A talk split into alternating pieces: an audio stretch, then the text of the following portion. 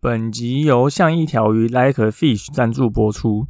像一条鱼是台湾知名防溺教育品牌，致力于推广荷兰游泳教育，教学水域安全观念与水中自救技巧，希望帮助民众在戏水时能够安全无虞。如果您对于教学内容有兴趣的话，欢迎观看底下的说明栏资讯，了解更多课程内容。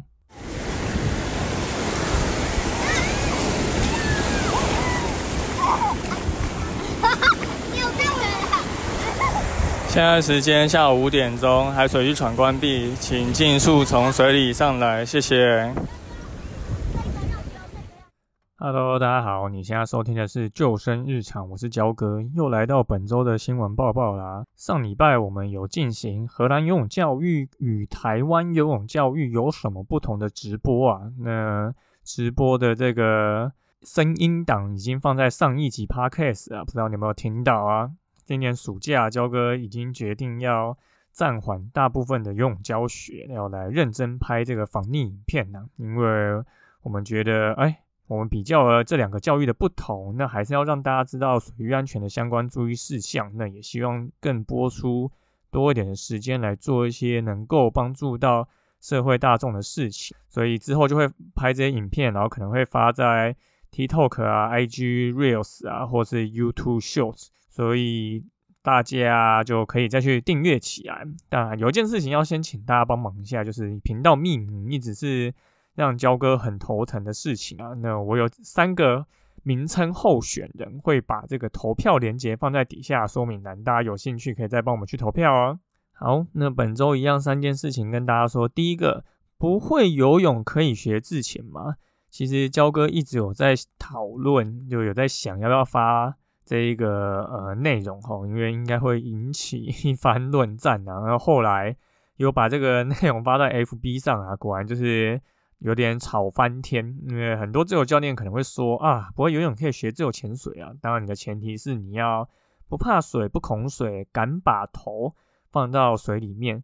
那当然比较有名的自潜系统，其实也有要求说你可能要徒手游泳两百公尺，或者是使用呼吸管浮游三百公尺，你就可以参加自由潜水课程。但是有多少单位有这样在课前进行？哎，我不知道啊。那即便考核过后，喷装可能在自由潜水，尤其是新手的情况是比较容易会发生的情况。你不管是呼吸管还是蛙鞋，如果你没有这些装备的时候，你还能够游泳吗？呃，自由潜水的教练当然都会有一些自救能力啊，所以说再不会游泳，我相信大概也不是那不会游，只是游的可能没有那么好。但新手学员就不一样了，如果他们平常都是依赖装备的话，喷装的时候绝对是紧张到不行。何况台湾人对于会游泳的定义啊，非常有趣啊，就是大家有在收听我 podcast 都知道，就是这些说会自己游泳的人，你把他丢到海里面呢，九十九趴都不会游泳啊，如果没有给他任何装备的话。所以很多时候其实不是焦哥要危言耸听啊，只是你看的越多，你就会想的越深。那海永远都会在啊，但你出一次包，你可能就会回不了家。那当然就会希望今年夏天大家玩水都能够平安、安心玩水，开心回。好，那下一则新闻资讯：通宵海水浴场委外经营，不可下水，仅能踏浪。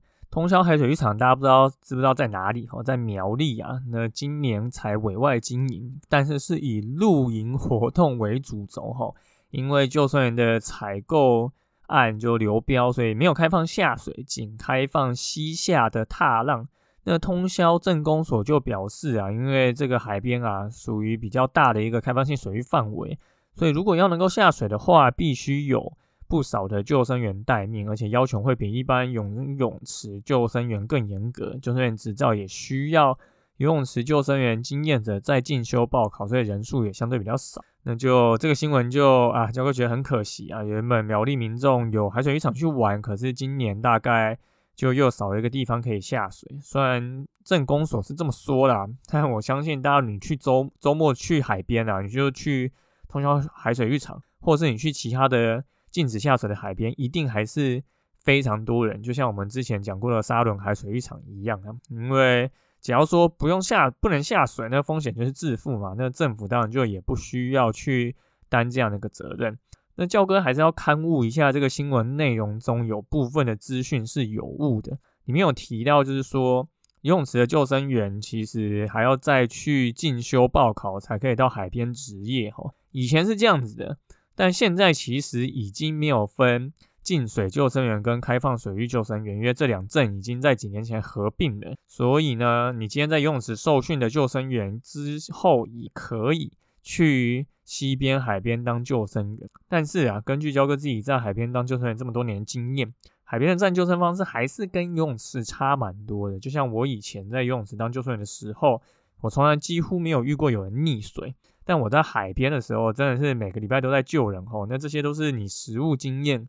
感受才有办法感受出来的差异，所以这个真的是不太一样的一件事情啊。那你在海边救人，其实还是会有非常多的成就感，但也是因为救了这么多人，所以焦哥才会回来台北做防溺教育这一块东西。因为你会发觉，很多人在游泳池会游泳，而在海边就不会游泳的。其实就跟上面谈自潜这件事情一样，你在游泳池会游泳，你到海边完全是另外一回事啊。所以大家如果有机会的话，还是可以来上我们的游泳池课程，或是我们的深水池课程。那如果你是真的怕水，不想下水的话，你一样可以来参加我们的防溺教育工作坊。好，那最后是一个水域的资讯哈，海星游泳池从六月二十六起封闭施工。海星泳池在基隆的外木山哦，应该蛮多玩水的人都知道这个地点，但因为它的景观平台的栏杆。锈蚀非常严重啊，就政府怕它倒塌，所以就要花两千一百万，然后来进行这个施工改善工程。哦，那工期有一百六十天，所以你听到这集 podcast 的时候，它已经封闭了。那这个发展处的处长就表示，吼，在施工期间会优先施作它这个戏水平台这边，还有楼梯呀，还有人行的步道区。那如果能提早完成验收的话，那就会提早进行开放啊，因为不管你算一百六十天，就是五个多月后嘛，那基本上就已经到十二月了。这时候会去海边游泳的人，就是真的热爱游泳的。那这个地点我不知道大家有没有去过，是真的还蛮不错的，因为它也没有收费，而且它旁边的停车场超大，就是完全不用担心没地方停车，而且。它的平台那边还有一个可以跳水的地方，那现在当然进入施工期就是非常可惜的一件事情。但是可能因为冬天进入东北季风的旺季，你要这时候施工可能 又有点困难哦，因为可能这些泥柱啊永远干不了啊，七天有六天在下雨，所以现在可能大家就只能去旁边的外木山啊，或者去和平岛，和平岛还有救生员，其实都是一个。不错的选择，所以如果你本来有在去这个海信游泳池玩水的人呐，就记得也可以跟身边的朋友讲，就避免你之后会白跑一趟。好，那本周的新闻报报就是这三件事情跟大家说。第一个就是不会游泳可以去自潜吗？那焦哥是觉得不行啊。那当然会游泳这件事情的定义。大家都不太一样，但我觉得台湾人定义的会游泳就已经游得很烂，那根本就完全就还没到达焦哥觉得会游泳的标准啊。所以你说这个情况不会游泳的人可以学吗？我自己会觉得还是蛮令人担心的。那再来，通宵海水浴场现在今年就不能去玩了。那苗栗可能大家就会去假日之森呐，就是另外一个苗栗在地人会去玩的地方。那海水浴场不能去玩，其实还是。蛮可惜的一件事情啊，希望我们的人力招标能越来越顺啊，招标的金额拉高一点，让大家就是聘请救生员容易，那大概就也更容易让各个地方的海水浴场可以更容易去开放。那最后呢，就是海星游泳池现在已经开始封闭施工啦。那如果你还是想要去比较天然的海边玩，但又有一些安全上的顾虑的话，你可以去旁边的和平岛或者去外木山这边都有救生员，那就会让你比较安全。好，那就感谢大家收听今天我们六分日常的交歌。如果你喜欢我们的节目的话，请到 Apple Park 留言并给我们五颗星，也欢迎推荐给身边的朋友。如果你有 IG 账号，也可以跟我们说你想要听什么样的主题。那我们就下次再见喽，拜拜。